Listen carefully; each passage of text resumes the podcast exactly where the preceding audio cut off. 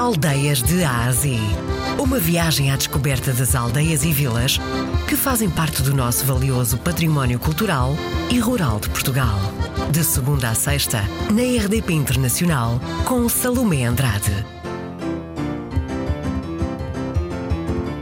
Pardieiros fica no Conselho de Arganil, freguesia de Benfeita, onde situa-se no, no, no eixo turístico Piódão, Fraga da Pena, Mata da Margaraça, Piódão. Temos aqui a paisagem natural da Serra do Açor e a aldeia está envolvida dentro dessa paisagem. Temos ali o, a Fraga da Pena com uma queda de água espetacular, temos a Mata da Margaraça e é claro que acaba por ser uma grande atração também para a aldeia uh, de Pardieiros, sim. Existem muitas pessoas a passearem pela aldeia?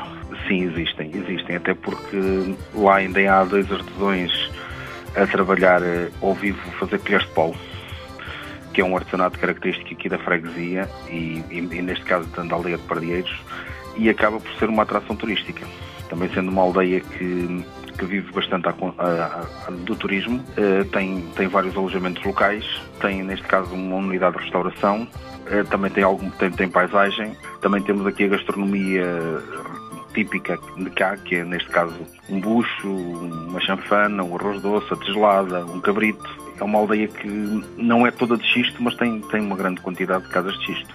A que é que cheira a sua aldeia? Cheira a natureza. O verde, que infelizmente em 2017 desapareceu praticamente todo ao todo, ficando aqui um, muito pouco aqui na envolvente que é a Mata da Margaraça e Fraga da Pena, mas hoje frutas de regeneração natural, já está toda envolvida em verde e cheira à natureza. E hoje fomos para o Conceito de Arganil, distrito de Coimbra. Ela é conhecida pela aldeia das Colheres de Pau. É uma aldeia de montanha. Hoje conhecemos a aldeia de Pardieiros. O Cicerone foi o presidente da Junta de Freguesia, José Pinheiro.